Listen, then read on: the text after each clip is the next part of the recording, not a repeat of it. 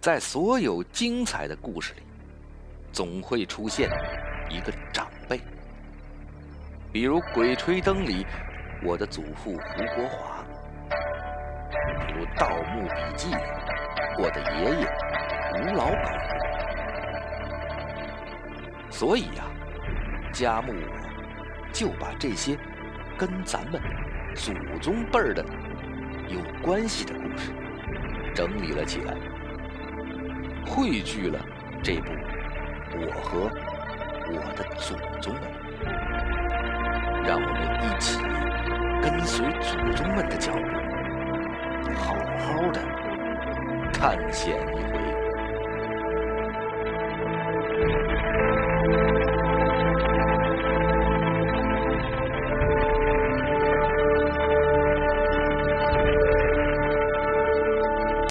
各位朋友，大家晚上好！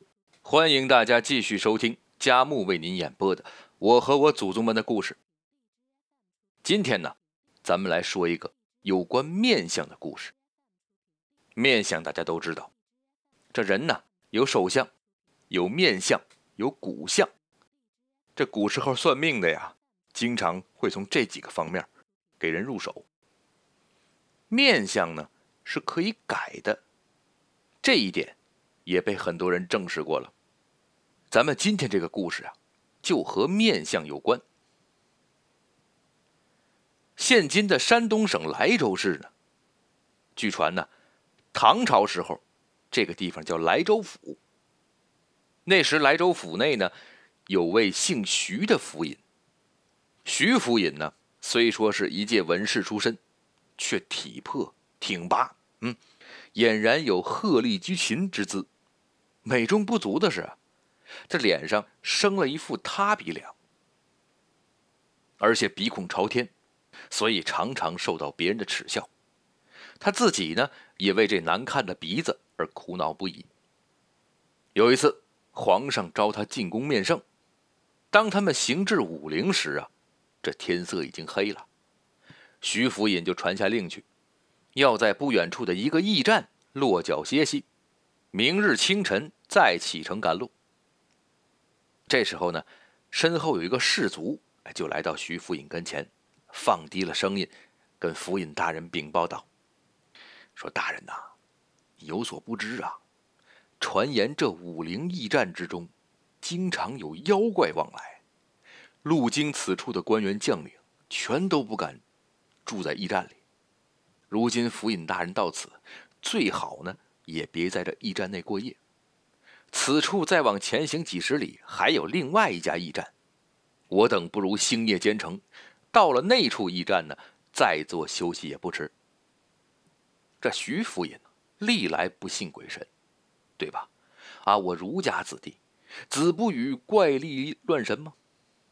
所以听了这手下的话呢，不以为然，当即吩咐众人。啊，我们就住在这个驿站了。他吃过晚饭呢，就推开房门，独自进屋休息去了。长夜过半，这徐福尹还没完全入睡。朦朦胧胧之中呢，就听见这屋里怎么有脚步声呢？他微微睁开眼睛，就看见有个人朝他走过来了。哎，那个人一身青色长袍。面色苍白，手中还提着一个竹篮。这徐福尹仔细往那竹篮里面看去，竟发现里面装着一篮子，都是人的鼻子。那人走到徐福尹身前，大声说道：“啊，你是何人呢？竟敢睡在我的住处！”徐福尹急忙坐起来，哎呀，吓坏了，退到床角处就蜷缩成一团，那瑟瑟发抖。吓得连大气儿都不敢喘一口。你看，刚才还说什么“子不语怪力乱神”呢？那个人见徐福尹不答呢，竟慢慢的走上床来，然后用手托起了徐福尹的脸，仔细端详，自言自语般的说道：“哼，这面相嘛，看起来倒不是个薄命之人呐，但这鼻子又塌又翻，实在与尊荣不配。”来来来，且让我给你换个鼻子。话音刚落，只见那人转头就把竹篮放下了，伸手在篮中仔细的挑拣，拿起来一放下，拿起一个又放下，似乎呢都不合适。最后终于拿出来一个，哎，高兴了，就是他了。随即将手就按在了徐福尹的鼻子上。徐福尹立刻就感觉到这脸上一阵灼痛感，眨眼之间，自己的鼻子就被那人取走了，然后还扔到了篮子里。他这一下就害怕了，这家伙以后没有鼻子了啊！这出门怎么见人呢？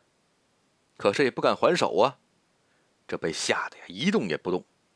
那个人把另外一个哎，他刚才选好的鼻子，就放到了徐福尹脸上，并且用他的手指啊。在徐福尹这个面部做按摩，然后满意的笑道：“哈哈哈，好一副吏部尚书的面相啊！”